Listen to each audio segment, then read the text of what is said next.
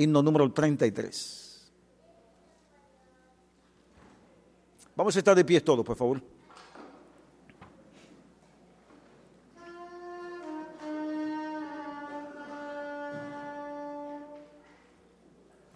Vamos a darle oportunidad a que Rubén llegue al piano.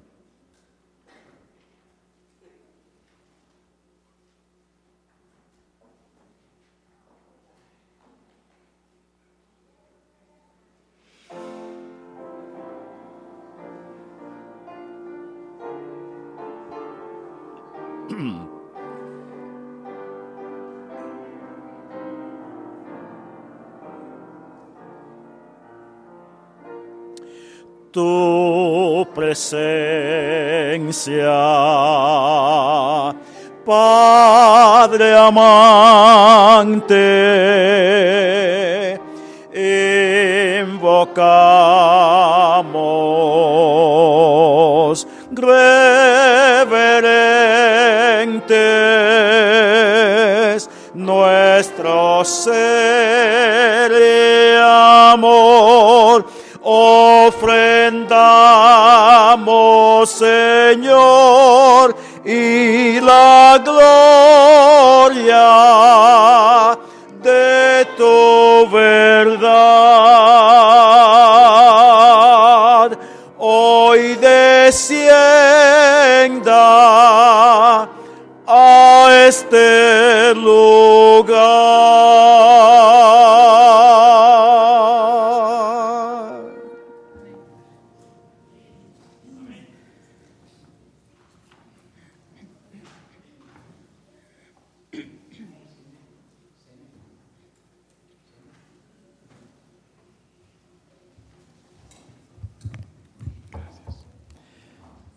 nuestro, te damos agradecidos por el maravilloso amor que tú nos has brindado cada día de nuestra vida.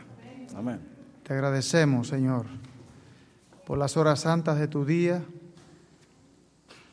día especial en el cual podemos reunirnos para alabarte y glorificarte con todo nuestro corazón. Amén. Bendice a este pueblo, Señor. Abre nuestros ojos, abre nuestro entendimiento para poder recibir la bendición que tú tienes para nosotros hoy. Amén. En el nombre santo de Jesús. Amén. Vamos a proseguir cantando las notas del himno número 280. Número 280.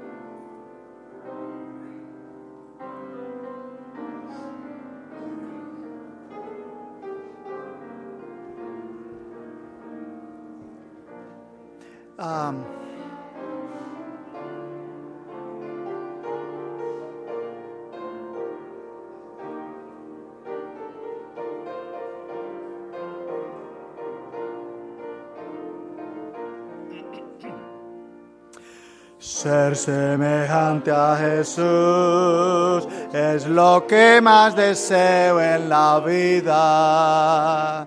Ser semejante a Jesús es el ansia sincera de todo mi ser. Ser semejante a Jesús, la ilusión para mí más querida para hallar en la vida alegría y poder. Quiero ser más semejante a Jesús. Ser semejante a Jesús es el punto inicial de partida. Ser semejante a Jesús es la ruta segura de mi caminar. Ser semejante a Jesús, el destino final de mi vida. para dar alegría, alegría y poder. Quiero ser más semejante a Jesús. Ser semejante a Jesús es mi diaria comida y bebida ser semejante a Jesús, el modelo perfecto que quiero imitar. Ser semejante a Jesús es el canto que entona mi vida. Para hallar en la vida alegría y poder, quiero ser más semejante a Jesús.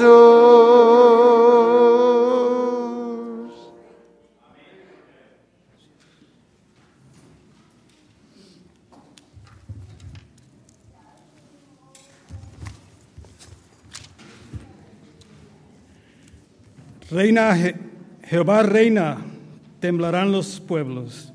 Él está sentado sobre los querubines, se conmoverá la tierra. Jehová en Sión es grande y exaltado sobre todos los pueblos. Alaben tu nombre gran, grande y temible. Él es santo y la gloria del rey ama el juicio. Tú confirmas la rectitud. Tú has hecho en Jacob juicio y justicia. Exaltad a Jehová nuestro Dios y postraos ante él el estrado de sus pies. Él es santo. Ahora con toda reverencia postrémonos para hablar con nuestro Dios.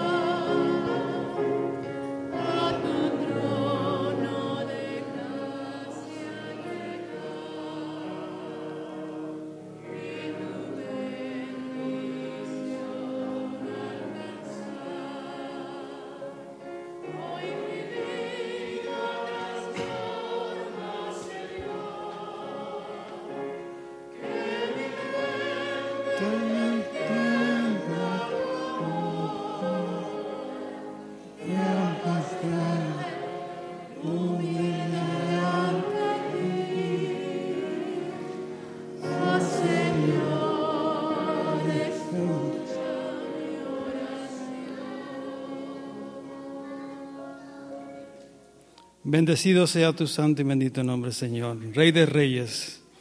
Señor, tú que hiciste el universo, te damos honra y gloria, Señor. Tus hijos aquí venimos a alabar tu santo y bendito nombre. Es el único propósito de nosotros estar aquí.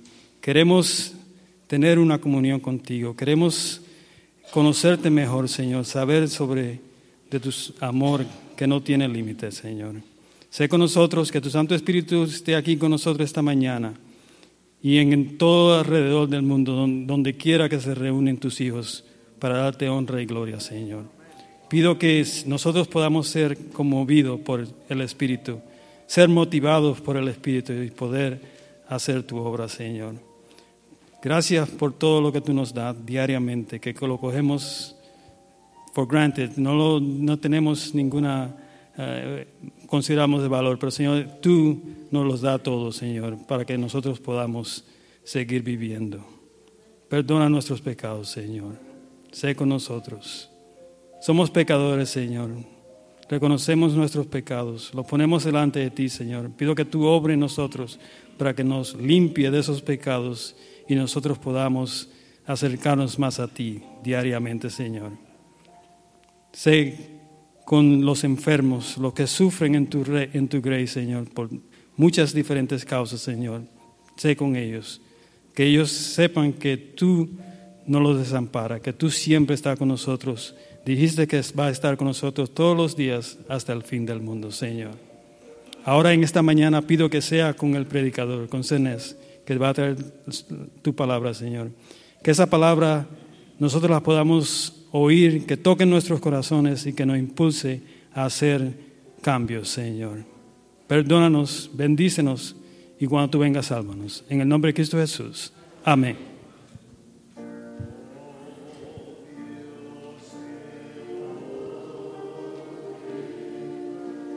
Cada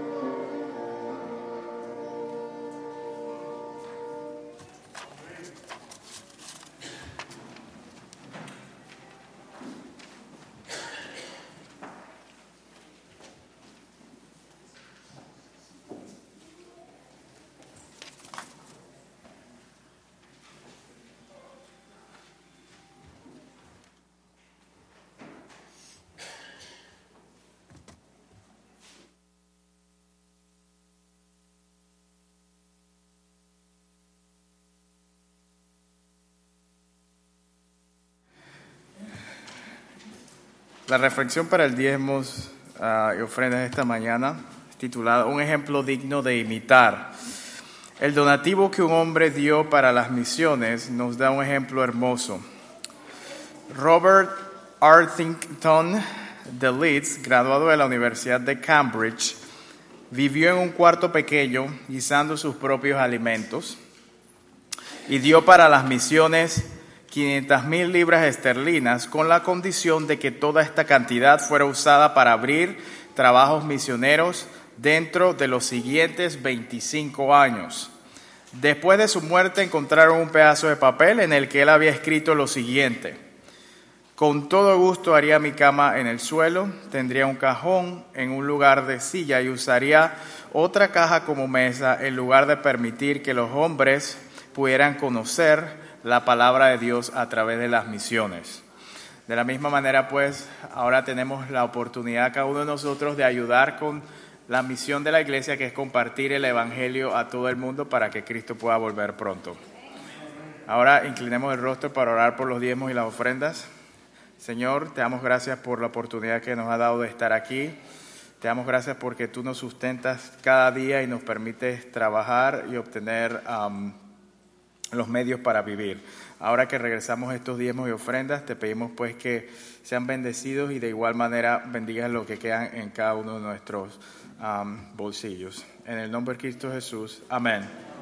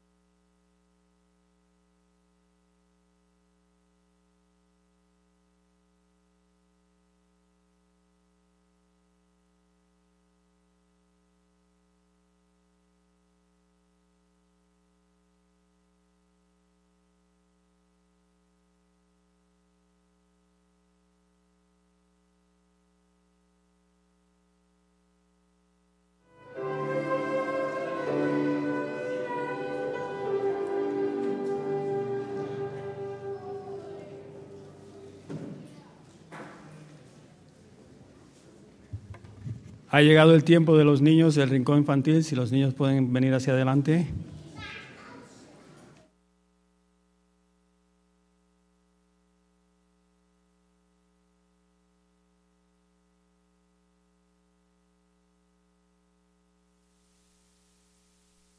Vengan todos los niños aquí adelante.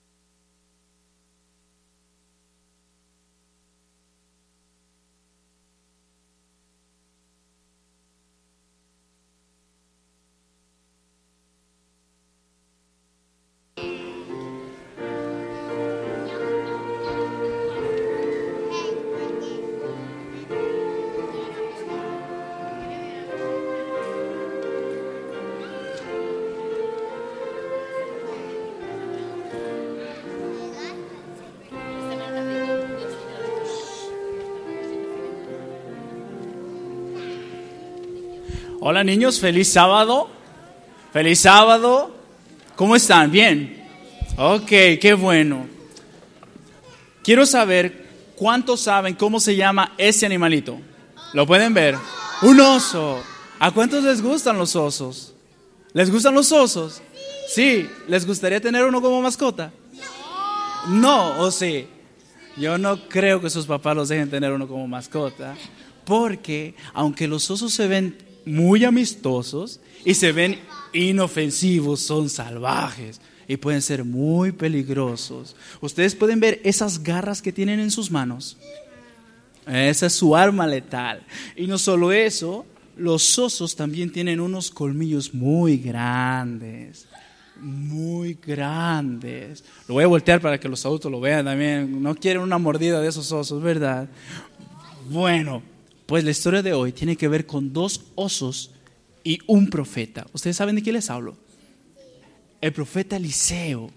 Resulta que el profeta Eliseo estaba en Jericó porque las aguas de Jericó estaban contaminadas y no servían para tomar ni para regar las plantas. Y el Señor lo utilizó para limpiar esas aguas. Pero una vez que terminó ese milagro, el profeta Eliseo estaba de camino de Jericó hacia Betel. Y cuando iba subiendo el camino pasó algo interesante. Un grupo de muchachos salió a burlarse de él. ¿Y ustedes saben por qué se burlaban del profeta Eliseo? No, porque el profeta Eliseo estaba grande, viejo, y era calvo. Y los muchachos le estaban gritando, sube, calvo, sube, sube, calvo, sube. Y al profeta Eliseo no le gustó eso, porque a ustedes les gusta que se burlen de ustedes, ¿Es bueno que nos burlemos de la gente? No, ¿verdad? Y el profeta Eliseo se volteó, los maldijo y en el instante salieron dos osos y se los despedazaron a 42 muchachos. La moraleja de la historia. No es bueno burlarse de los adultos, no es bueno burlarse de nuestros hermanitos, no es bueno burlarse de nadie. Cuando alguien se tropieza y se cae, ¿se burlan? No. ¿Qué tenemos que hacer para ayudarlo a levantarse, verdad? Cuando alguien tiene alguna discapacidad, no podemos burlarlos tampoco de las personas porque a Dios no les gusta eso. Más bien tenemos que aprender a ser amigables, amistosos y amar a, cada una de las gentes que nos rodea. ¿Ok? Vamos a amarlos, vamos a cuidarlos y vamos a respetarlos. ¿Sí? Ok. Bueno, ¿alguien quiere orar para terminar con la historia? Tú, mami. Ok, ven, vamos a orar. Ok, ven, vamos a orar. Vamos a cerrar nuestros ojitos. Que Jesús las ame. Gracias. Amén, amén. Ok, pues vamos a pasar a nuestros lugares. Niños,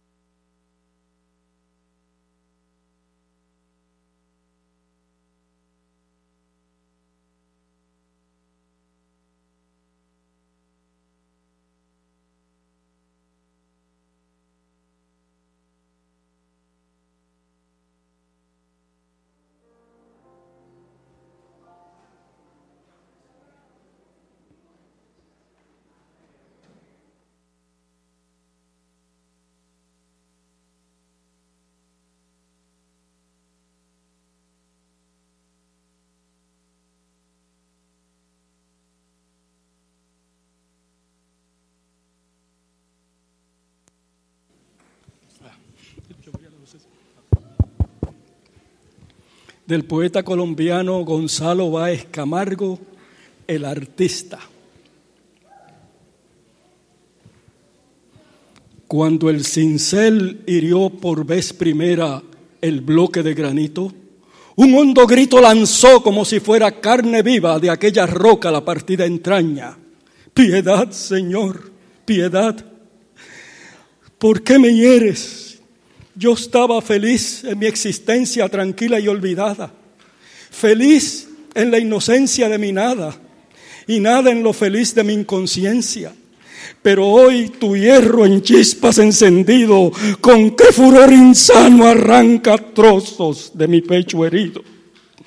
Otro golpe, otro, otro todavía.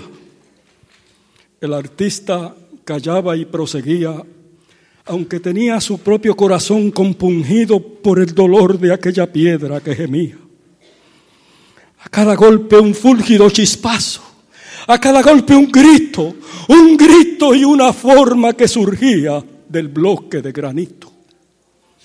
Martirizada gestación, tormento hecho fecundo por la mano que ahora con rigurosa incisión o con leve tocamiento iba sacando de la amorfa masa, conforme a sus designios inspirados, allí un suave contorno, allí una arista, dolor, sin ser creador en manos del artista. Y así, de aquella roca, fue surgiendo la vida, al fin un corazón. En los ojos de piedra una caliente lágrima brilló y en los labios de piedra agradecida, reverente, humilde, tembló por fin la voz. Perdóname, divino artista del amor y del dolor. Perdóname, Señor, yo no sabía. El artista callaba y sonreía.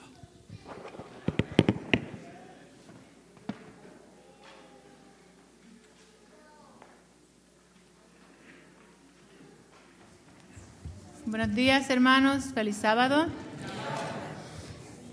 La lectura bíblica de hoy se encuentra en el libro de Juan, capítulo 17 y versículo 3.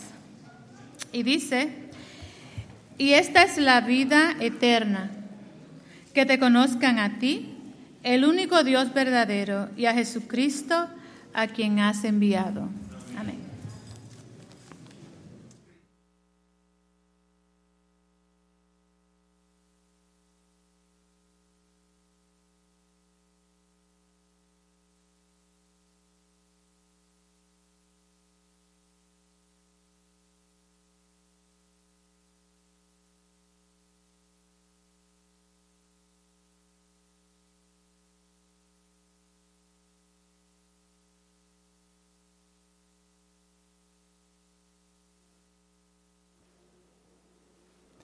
Buenos días, hermanos.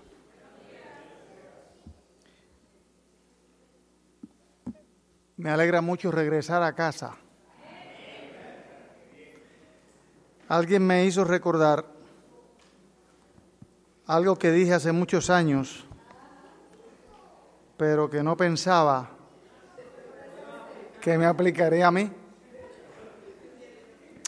El que a Maranata viene y el que se va. Bueno, aquí estoy. Mi esposa y yo, para los que no conocen a mi bella esposa, Sonia, ponte de pie. ¿Cuántos no conocen a mi esposa? Hay algunos que no la conocen y a mí, pues, por supuesto, el más viejo. Me es grato regresar a esta iglesia donde pasé por lo menos 35 años eh, en todas sus diferentes etapas desde su formación hasta este momento. Y me alegra ver lindas caras nuevas eh, de todas las edades. Y me alegra también haberme encontrado con mi buen amigo que me hizo recordar que él era un poquito más joven que yo cuando fue al colegio. Resulta que entre 69 y 70 no se nota la diferencia. Así es que eh, yo te espero en la esquina.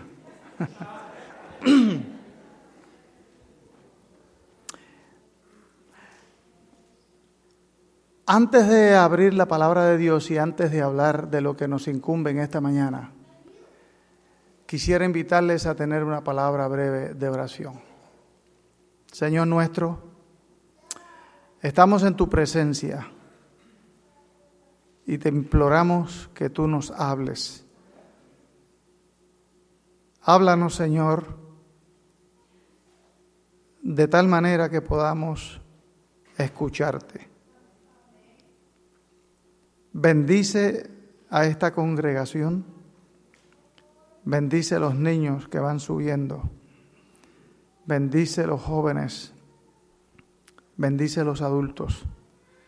Ayúdanos, Señor, en este camino de la carrera cristiana, para que podamos llegar al fin y cantar victoria junto a todos los millares y millares de redimidos en ese día glorioso cuando nos encontremos con nuestro amado Salvador. Gracias por amarnos. En el nombre de Jesús. Amén. Quisiera hablarles hoy brevemente acerca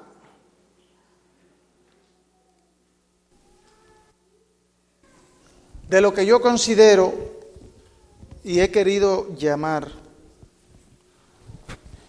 la agonía del cristiano. ¿Qué dije, hermana Islas? La agonía del cristiano. Generalmente pensamos en el cristiano como alguien que está siempre feliz y contento Alguien que mira la vida y se sonríe porque sabe que camina con su Salvador. alguien que le da gracias a Dios todo el tiempo porque lo llegó a conocer y reconoce que fue redimido y salvado. Pero lo cierto es que hay muchos cristianos que viven una agonía diaria. Y yo quisiera que en esta mañana veamos cómo podemos transformar esa agonía en alegría. Nótense que las dos palabras terminan igual, pero son opuestas.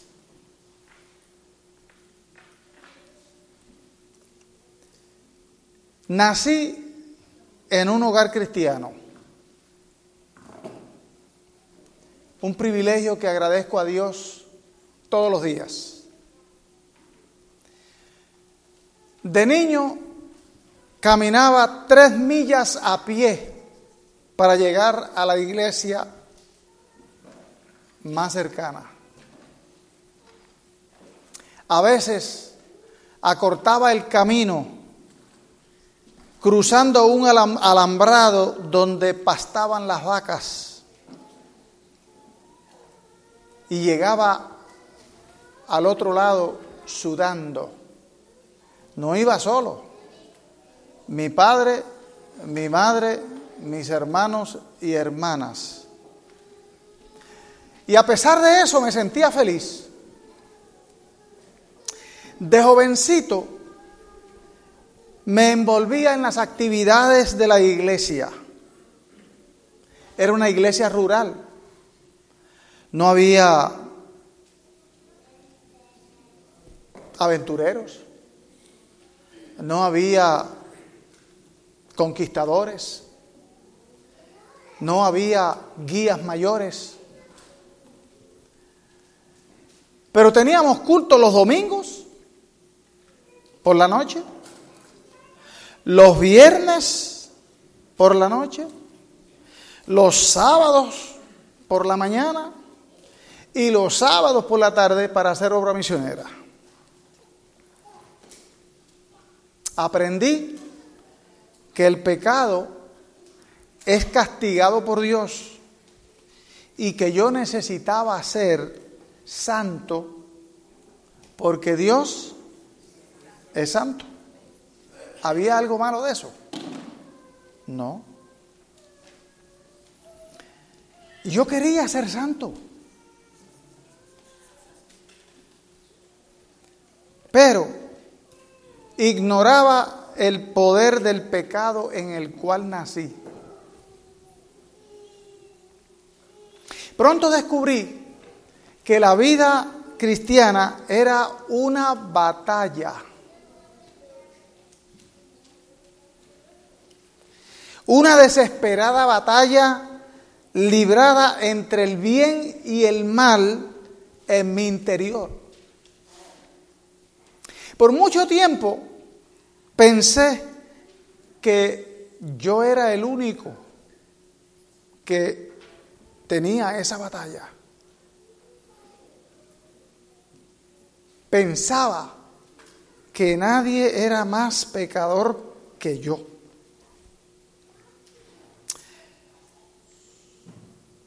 Y me propuse luchar por dejar esas cosas malas. ¿Cuáles eran algunas de esas cosas malas? Bueno, travesuras de la niñez. ¿Se acuerdan de los comiquitos llamados Superman? Me encantaban. Y los de Tarzán. ¿Alguno se acuerda? ¿Y se acuerdan de Opalon Cassidy? ¿Y de Cisco Kid? ¿Y Roy Rogers? ¿Y Arawa? Que yo le llamaba Ottawa porque no sabía cómo se pronunciaba.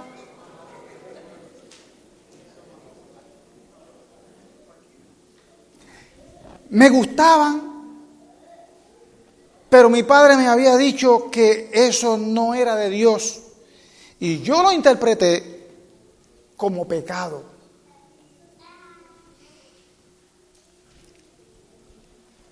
Había oído decir que si yo podía vivir sin pecar por una hora, podía vivir sin pecar por un día.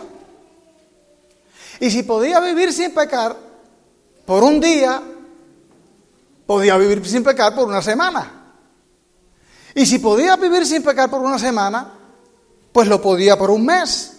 Así que yo luchaba por ver cuánto yo podía pasar sin pecar.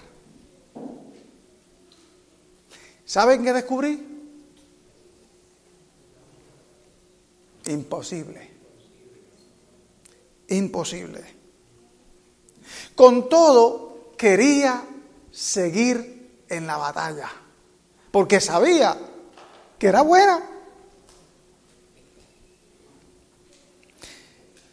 Me bauticé a los 10 años, entre 10 y 11. Realmente deseaba ser un buen muchacho, pero pensaba que no era bueno suficiente como para poder ir al cielo, a menos que lograra vencer todos mis pecados. ¿Y saben qué? Era una lucha difícil. Tan pronto me gradué de noveno grado, me fui para el Antillian College. ¿Cuántos conocen el Antillian College? Le decíamos Antillian Prison, porque había demasiadas reglas. Y el que se movía más de lo que se podía mover o debía moverse, recibía una amonestación.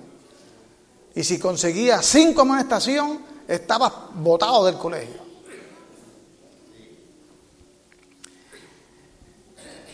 Y fue durante una semana de oración, todavía me acuerdo, me llené de valor y fui a hablar con el pastor que dirigía la semana de oración. Hablé con él y le dije cómo me sentía. Y él con paciencia me habló. Y me citó un versículo que yo, por alguna razón, nunca me había tropezado con él, o por lo menos nunca lo recordaba. Y quiero que ustedes lo busquen conmigo.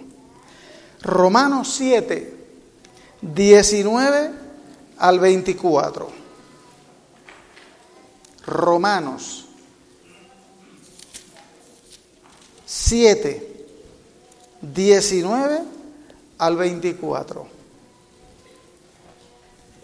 Miren cómo dice ese versículo.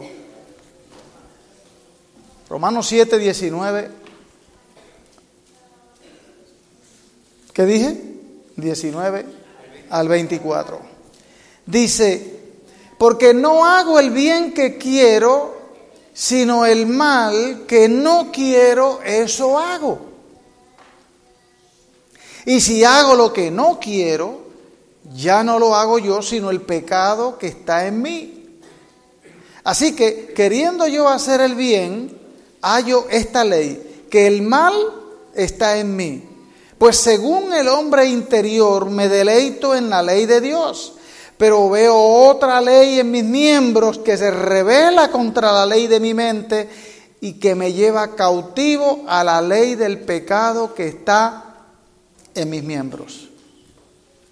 Y termina diciendo, miserable hombre de mí, ¿quién me librará de este cuerpo de muerte? Pablo tenía la misma lucha que tenía yo. Y para mí eso fue un aliciente. Porque si Pablo, San Pablo, tenía una lucha interna, entonces yo no estaba solo. Nótese que él compara aquí esa lucha como un cuerpo de muerte. ¿Ustedes saben lo que significa eso? Miren, los romanos, el imperio romano, había inventado una serie de maneras para castigar a los malhechores. Y había ciertos castigos que no se le permitía aplicársele a un ciudadano romano, solamente a los extranjeros.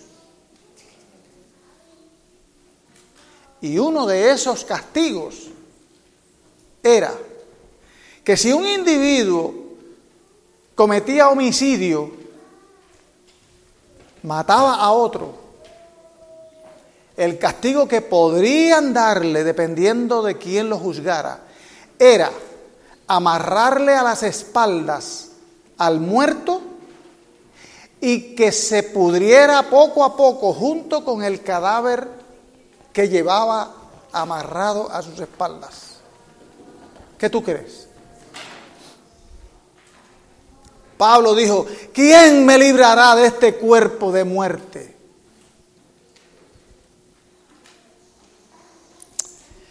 Yo descubrí que la lucha contra el pecado no solamente es terrible, sino que es imposible de ganar la batalla contra un enemigo tan poderoso como Satanás, a menos que dependa totalmente del que venció a Satanás en mi lugar y que garantizó la victoria para mí y para ti. Y esta por supuesto, como dice Zacarías 4:6, es una batalla espiritual, una guerra espiritual. No tenemos lucha contra carne y sangre, sino contra principados y potestades. Y Zacarías te dice, no es con ejército ni con fuerza, sino con qué? Con mi espíritu. Querido hermano, escúchame bien. Tu peor enemigo pretende ser tu mejor aliado, pero es un mentiroso. ¿Has experimentado la misma lucha de la cual te mencioné en mi propia experiencia? ¿Hay alguno aquí que en algún momento se ha sentido así? ¿O estoy yo solo?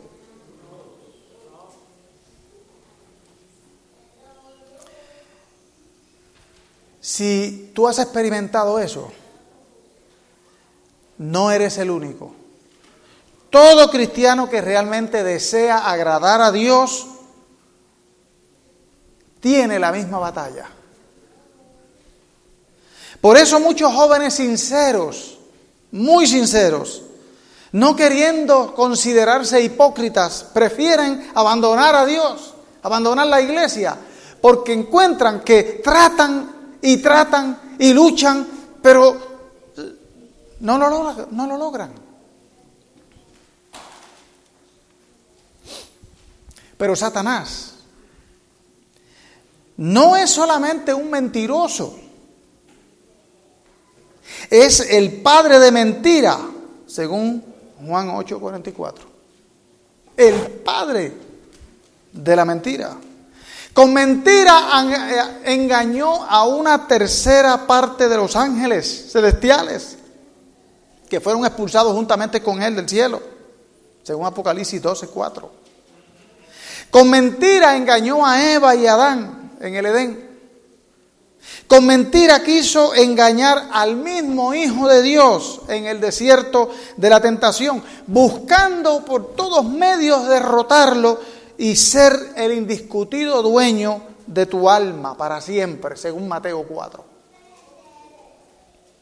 Y con mentiras quiere también engañarte a ti. Pero tú no te das cuenta. ¿Sabe cómo te quiere engañar? Invitándote a todo lo que nos llama la atención como seres humanos. Primero te dice, Tú eres libre. ¿A quién no le gusta la libertad?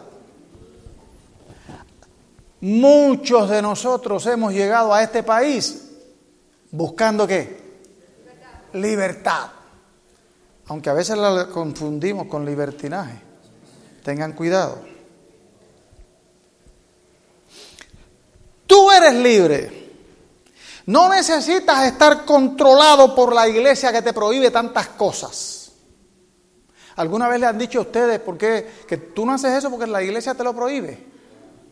Tu religión te lo prohíbe. ¿A cuántos le han dicho eso alguna vez? ¿Tú, tú no comes y que la iglesia te prohíbe comer eso?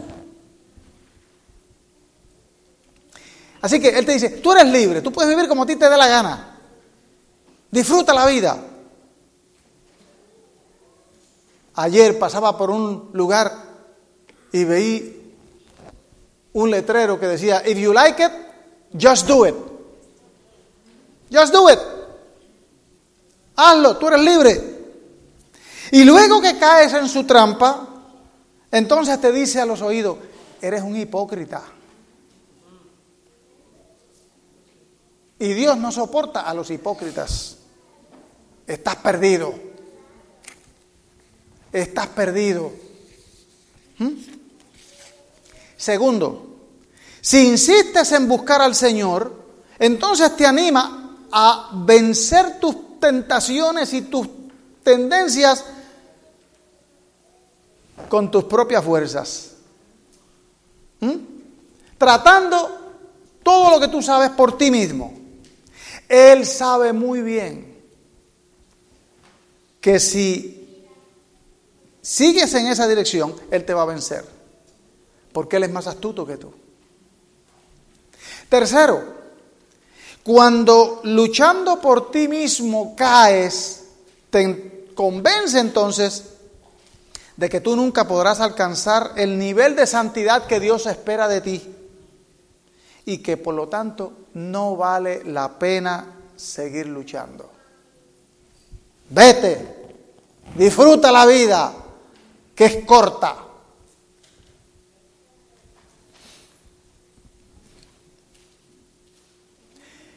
Y yo me atrevo a decir sin temor a equivocarme, que aunque no conozco a la mayoría de ustedes ya, y a muchos los conozco solamente porque los conozco, pero no sé su pasado. Pero si tú vienes de un pasado de abuso físico o emocional, maltratado por tus padres o por tu esposo o por tu esposa, o acosado a veces en la escuela, o por el novio o la novia,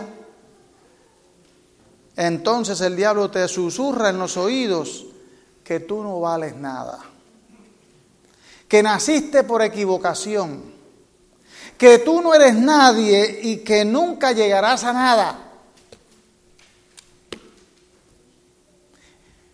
¿Tú te imaginas la desesperación de un ser humano ante esa situación? Así que en esa forma destruye tu estima propia, destruye tu confianza en ti mismo, te convence de que tú no vales nada para Dios ni para nadie, y cuando te desanimas al punto de caer en la depresión, te susurra que lo mejor será acabar con esto de una vez. La vida no tiene sentido. Termina con esto. ¿Y sabes qué? Mientras hablamos, hay cientos que están precisamente quitándose la vida porque han llegado a la conclusión, escuchando los susurros del enemigo, que le dice, la vida no tiene sentido.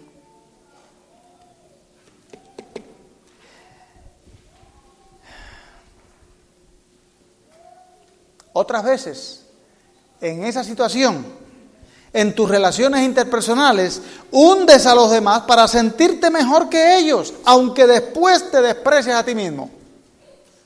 Y sigue la lucha. Y en esa lucha, algunos que nunca conocieron a Jesús, llegan aceptar a Cristo, deseando una vida mejor, pero nunca entienden o han entendido el mensaje salvador de Jesucristo y cómo vivir una vida, una vida victoriosa en Él.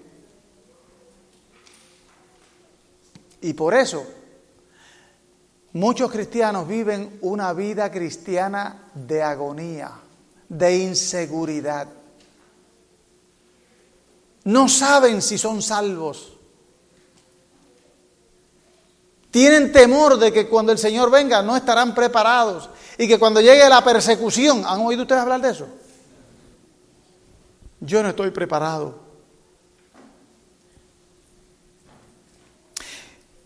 Cuando tú mismo te sientes que eres poco, eso trae tristeza al corazón y desánimo.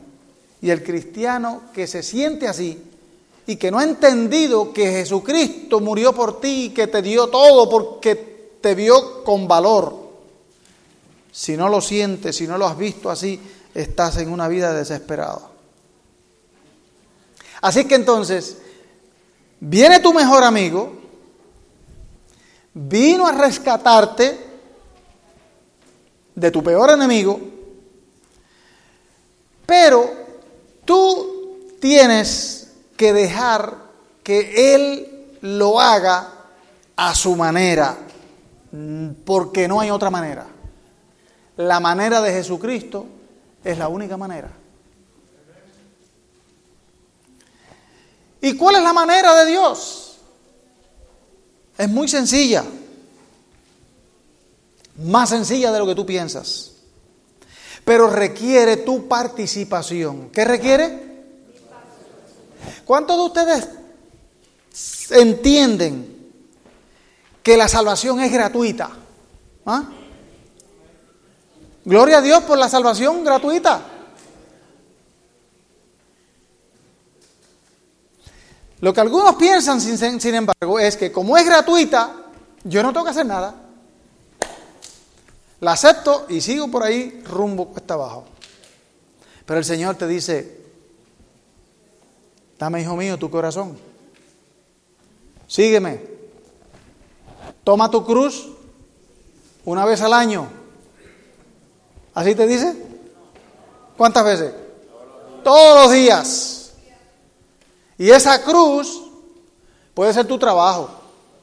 Esa cruz puede ser tu esposa. Esa cruz puede ser tu esposo.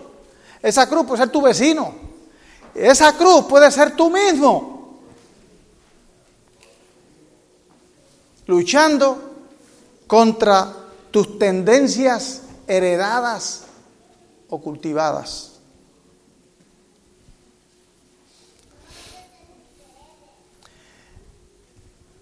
En otras palabras, lo que Jesús quiere es que tú lo conozcas. ¿Que tú lo qué? Que tú lo conozcas. La última oración de Jesús, estando con sus discípulos antes de ser arrestado y llevado a la cruz, contiene una de las declaraciones más significativas en relación a nuestra salvación. Yo no voy a leer todos los versículos que tengo para citarle, pero si tú viniste preparado con un lápiz y una pluma, apúntalos. Primero, Jesús les había dado la promesa del Espíritu Santo en Juan 16, 7 al 14. Dice, yo lo enviaré para que esté con ustedes cuánto tiempo? Todos los días, todos los días. Segundo, en Juan 16, 32, les había advertido que todos ellos se escandalizarían y lo dejarían solo. ¿Pasó eso? ¿Pasó eso? Y en el 14, capítulo 14, versículo 18, los animó diciéndole que tuvieran paz. ¿Que tuvieran qué cosa? Paz. Que confiaran que Él había vencido al mundo y que no los dejaría solos. ¿Saben ustedes cuántos cristianos se sienten solos? Solos, aunque vivan rodeados de gente. Y luego, en el capítulo 17, versículo 3, nos da la clave para tener esa paz que Él vino a darte y esa seguridad de salvación. Y esta, empero, es la vida eterna. Que te conozcan a ti, el único Dios verdadero, y a Jesucristo, a quien has enviado. Conocer a Dios, conocer a su Hijo, es tener vida eterna. Porque cuando conocemos a uno, conocemos al otro. Jesús dijo, eh, de todas maneras, a, Felipe, tanto tiempo que he estado contigo, Felipe, y no me has conocido. Si tú me has visto a mí, has visto al Padre. Esta verdad la presenta Juan vez tras vez en sus escritos. En Juan 1, del 1 al 3 dice, en el principio estaba la palabra, el verbo, y el verbo estaba con Dios y el verbo era Dios. Y luego en 3.16 dice, para que todo aquel que en Él crea no se pierda, sino que tenga vida eterna. Y en Juan 3:36 te dice, el que cree en el Hijo tiene, no va a tener, tiene vida eterna. Y si tienes, la vas a tener. El que cree en el Hijo tiene vida eterna. Pero el que rehúsa creer en el Hijo no verá la vida, sino que la ira de Dios está sobre él. Y en primera de Juan 5:12 te dice, el que tiene al Hijo tiene la vida. El que no tiene al Hijo no tiene la vida. ¿Es difícil eso? La pregunta entonces es, ¿y cómo yo puedo tenerla? ¿Eh? ¿Cómo yo puedo tenerlo? Si es tan sencillo, cuando tú tienes a Cristo, tú puedes decir con toda seguridad, yo tengo vida. Yo, yo he sido salvo. Pero eso no quiere decir que ahora estás salvo para hacer tus propias fechorías. ¿Eh? Eres salvo para que continúes siendo salvo. ¿Ven ustedes? No se te olvide, para poder tener la vida eterna, necesitas tener a quién? A Jesús. Y para tener a Jesús, necesitas creer.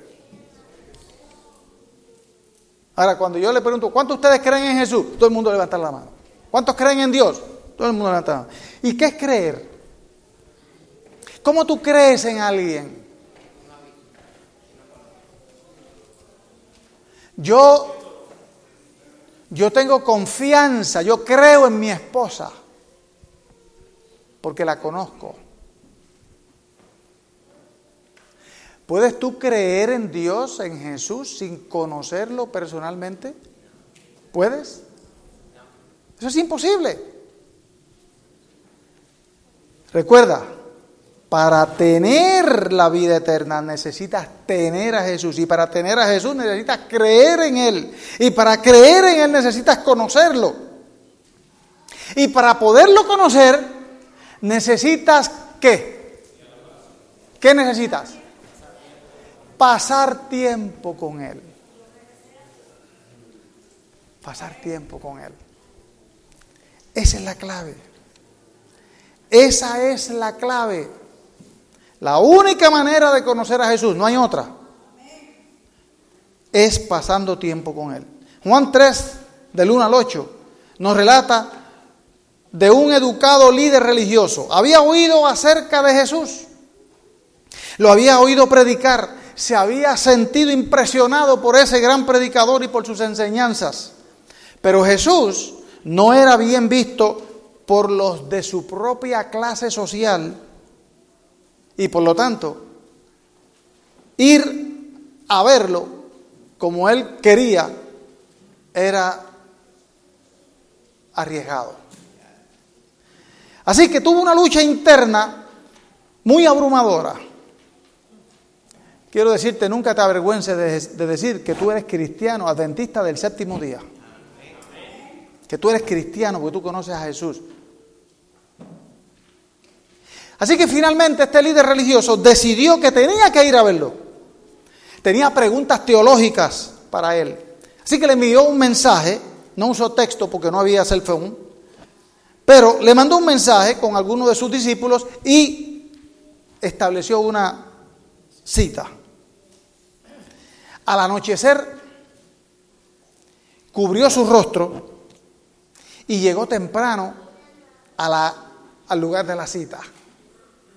Ustedes saben que en algunos lugares eh, mucha gente se preocupa de algunos individuos que andan con un, con un capucho. ¿Ustedes sabían eso? ¿Por qué? Porque cubren su identidad. Fácil, ¿verdad? Se ponen unas, unas, eh, unos lentes negros y se cubren. Y, y yo imagino que este líder religioso también esperó la noche, se cubrió muy bien y como el que no quería la cosa, se fue acercando al lugar de la cita. Pero sabe, se sorprendió de una cosa tan pronto llegó. ¿Sabe de qué se sorprendió? ¿Qué tú crees que le llamó la atención? Tan pronto llegó al lugar, se sorprendió. Porque Jesús había llegado primero que él. Lo estaba esperando. Saben ustedes, Jesús nunca llega tarde. Y en vez de Él hacerte esperar por Él, Él espera por ti.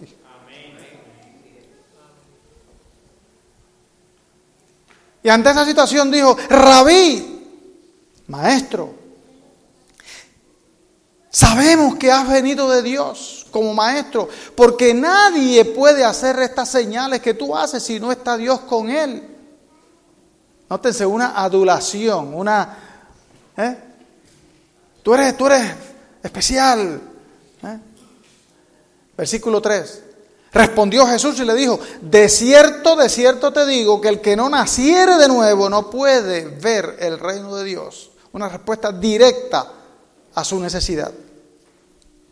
Y Nicodemo le dice, ¿y cómo puede un hombre viejo nacer otra vez?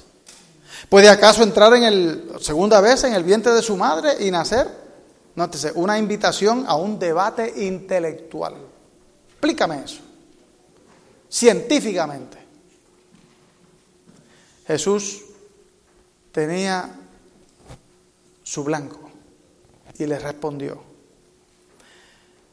de cierto, de cierto te digo, que el que no naciere de agua y del Espíritu no puede entrar en el reino de Dios. Jesús insiste en su necesidad, en su mayor necesidad. Lo que es nacido de la carne, carne es, y lo que es nacido del Espíritu, Espíritu es. No te maravilles de que te dije, os es necesario nacer de nuevo. El viento sopla de donde quiere y oye su sonido, mas no sabes de dónde viene ni a dónde va. Así es todo aquel que es nacido del Espíritu. Una declaración demasiado profunda para él entenderla. Y respondió Nicodemo y le dijo, ¿y cómo puede hacerse esto? Explícame. Entonces Jesús con mucho tacto y mucho cariño le dice, tú eres maestro de Israel, maestro, y no sabes esto. Nótese en el tacto de Jesús. No lo, no lo puso por bajo, le dice, me extraña, tú eres maestro de Israel. ¿Y no sabes esto? De cierto, De cierto te digo. Esa, esa palabrita, de cierto, de cierto, la podemos traducir decir, mira, yo te aseguro, yo te aseguro que lo que sabemos, hablamos. Aunque a veces hablamos de lo que no sabemos, ¿verdad? De lo que sabemos, hablamos. Y lo que hemos visto, testificamos. Y no recibí nuestro testimonio. Si os he dicho cosas terrenales y no creéis, ¿cómo creeréis si os dijere las celestiales? Nadie subió al cielo, sino el que descendió del cielo, el Hijo del Hombre, que está en el cielo. Y como Moisés levantó la serpiente en el desierto, así es necesario que el Hijo del Hombre sea levantado, para que todo aquel que en él cree no se pierda, mas tenga vida eterna. Una revelación de la naturaleza de la salvación. Creer en mí, dijo Jesús. Pero creer significa conocerme. Y no me puedes conocer si no pasas tiempo conmigo. Después de aquella noche, Nicodemo nunca fue el mismo. Un solo encuentro con Jesús dejó una impresión imposible de olvidar. ¿Te imaginas cómo sería tu vida también si tuvieras un encuentro personal con Jesús?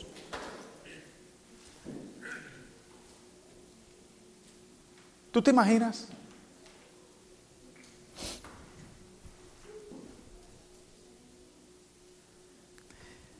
Tal vez sea esa nuestra mayor necesidad. Y algunos dirán, bueno, ya ni modo, Jesús se fue. Él no dijo, él, te dijo todo lo contrario, dice, y yo estaré con ustedes, ¿cuánto tiempo? Todos los días, ¿hasta cuándo? Así que, ¿tú crees que Jesús está contigo, te acompaña y está dispuesto a estar contigo? Entonces, si él, si él lo dijo, si Él lo prometió y Él no miente, entonces, ¿de quién, ¿por quién espera? ¿Por quién espera? Por ti.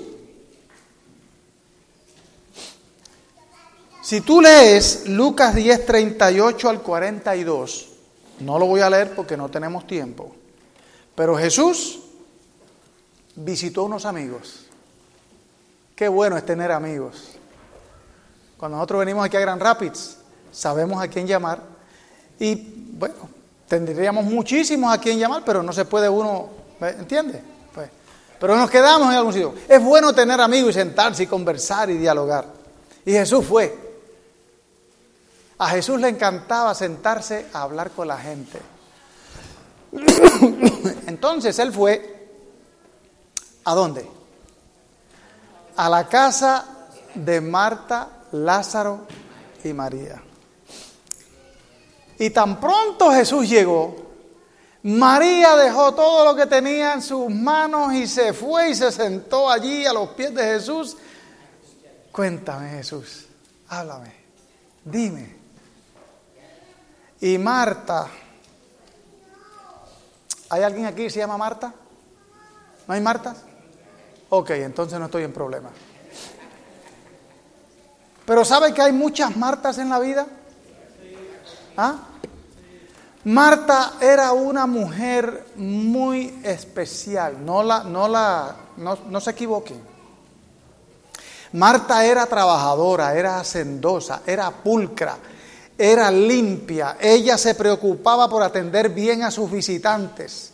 Inmediatamente se puso a hacer un congrí, eh, un ajiaco, eh, algo para unas pupusas eh, un, lo que sea, pero se puso a preparar para Jesús inmediatamente. Y entonces, claro, ella quería hacer una cena buena, porque era un visitante especial. Pero María tenía otros planes. María quería qué? Pasar tiempo con quién? Con Jesús. Así que, ¿qué hizo Marta? ¿Recuerdan? Como era de confianza el visitante, vino y tocó así, le tocó por el hombro y le dice, oye Jesús, pero ¿por qué tú no le dices a esta vaga que me vaya a ayudar? Mira cómo me deja sola. Pero Jesús con mucha calma, con mucho cariño, le respondió diciendo, Marta, Marta, Martita, Marta, estás muy afanada, estás turbada, hay muchas cosas que te llaman la atención, pero María escogió la mejor parte. Y esa, qué bueno saber que cuando nosotros escogemos estar con Jesús, esa es la mejor parte. Y no se nos será quitada. Hermanito y hermanita mía, a Satanás lo ponen nerviosos. A Satanás lo ponen nervioso los cristianos que son como María aquellos que ponen a Jesús en primer lugar en su vida. Los representados por Marta no son malos cristianos, no. Ellos se preocupan por hacer muchísimas cosas buenas. Trabajar para la iglesia y por la iglesia, hacer obra misionera, ayudar en los potlucks y hacer lo que se les pida, muy hacendosos, muy dedicados, y todo eso es bueno, pero no es lo mejor. Jesús una vez le dijo a alguien que era muy meticuloso en diezmar cuantos centavitos encontraba y tropezaba con una dragma, le daba la mitad y le dijo, todo eso es bueno, pero no te olvides de lo otro. ¿Eh?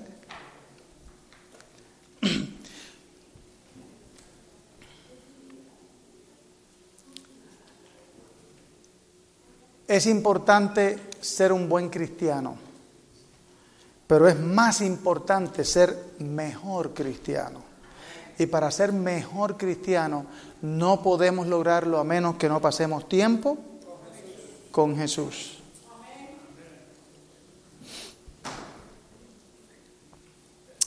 María escogió la qué?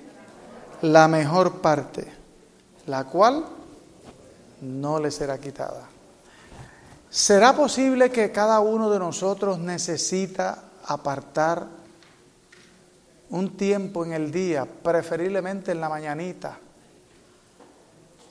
Y si estás muy ocupado, búscate tu CD, búscate tu iPhone o búscate tu Android, ponle música que te eleva, ponte los audífonos y alaba al Señor mientras haces tus tareas. El Señor quiere pasar tiempo contigo, pero no te fuerza, porque Él es un caballero. Él simplemente te dice, ven a mí. Venid a mí todos los que estáis trabajados y cargados, y yo os haré descansar. Y en Juan 15, 4 al 5 te dice, permaneced en mí. Como el pámpano no puede llevar fruto por sí mismo, si no permanece en la vid. Así tampoco vosotros, si no permanecéis en mí, yo dice, soy la vid, ustedes los pámpanos. El que permanece en mí y yo en él, este lleva mucho fruto, porque separados de mí, separados de mí, separados de mí, nada. Y allí está el secreto. ¿Cómo podemos cambiar esta vida de agonía cristiana tratando de alcanzar metas por mi propia cuenta? Por mi propia lucha, tratando de ser fiel en todo, pero separados de mí, nada podemos hacer. Yo quiero invitarte para que tú hagas de Jesús tu mejor amigo. Pasa tiempo con Él. Háblale. Deleítate en escuchar la música que te eleva al Señor, no la que te aparta. Deleítate en leer las cosas que te edifican, no las cosas que te conectan con las cosas mundanas. El Señor tiene un lindo plan para ti. El Señor quiere tu salvación y por eso vino y dio todo, todo, todo por ti. Recuerda, Eddie escogió la mejor parte. Juan escogió la mejor parte. Joel escogió la mejor parte. Miguel escogió la mejor parte. ¿Ustedes creen que todos podemos escoger la mejor parte? ¿O, es solamente para algunos? ¿Quién hace la diferencia? ¿Te obliga el Señor? ¿Te invita el Señor? ¿Tiene promesas para ti? ¿Quiere que seas feliz? Y cuando tú haces eso, mi hermano, y tú tropiezas en tu deseo de no, se te, algo pasó y reconoces que cometiste una falla, no te abrumes por eso. Ve inmediatamente donde tu Salvador dice Jesús. ¿Y qué te va a decir Él? Dame tu mano y yo caminaré contigo. El Señor te dé una experiencia especial en tu vida cristiana. Recuerda, tú no eres perfecto. Yo no soy perfecto. Pero tengo un amigo perfecto que me acredita su perfección y en el proceso me ayuda a caminar con Él, acercándome a Él cada día y cuando tropiezo me levanta y me ayuda a seguir. No vivas en agonía, vive como un cristiano feliz y alegre y agradecido porque el Señor lo ha hecho todo por ti. Que el Señor nos bendiga y nos ayude a vivir una vida plena en Cristo Jesús, nuestro Salvador. Amén.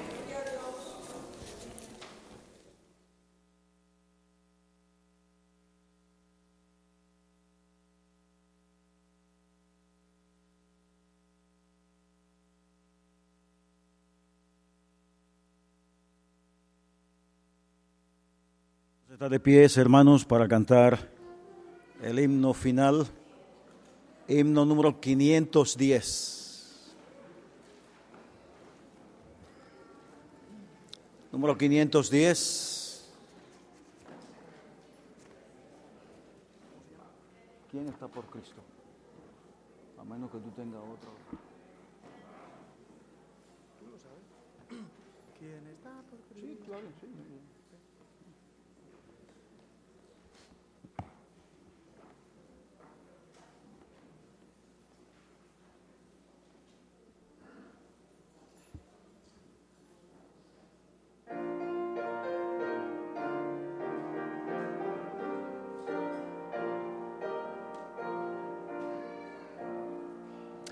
¿Quién está por Cristo? ¿Quién le servirá? A salvar a otros, ¿quién le ayudará?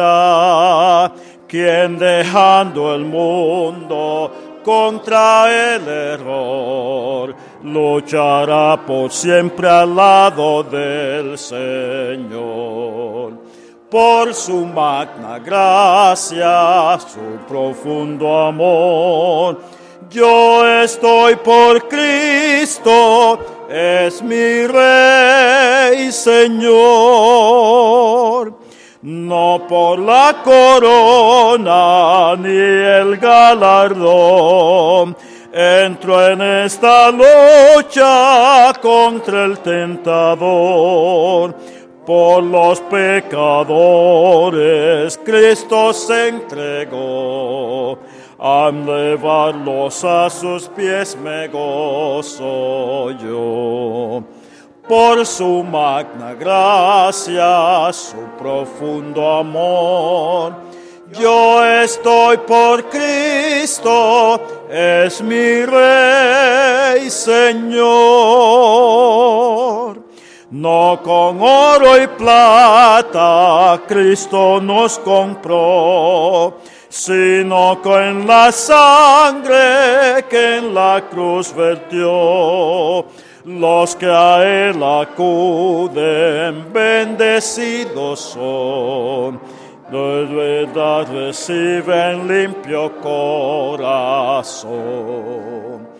por su magna gracia, su profundo amor. Yo estoy por Cristo, es mi Rey Señor. Rudo el conflicto sigue con Satán, mas lo venceremos, Cristo es capitán. Su verdad eterna es nuestro pabellón. Su presencia viva todo corazón. Por su magna gracia, su profundo amor. Yo estoy por Cristo, es mi Rey Señor.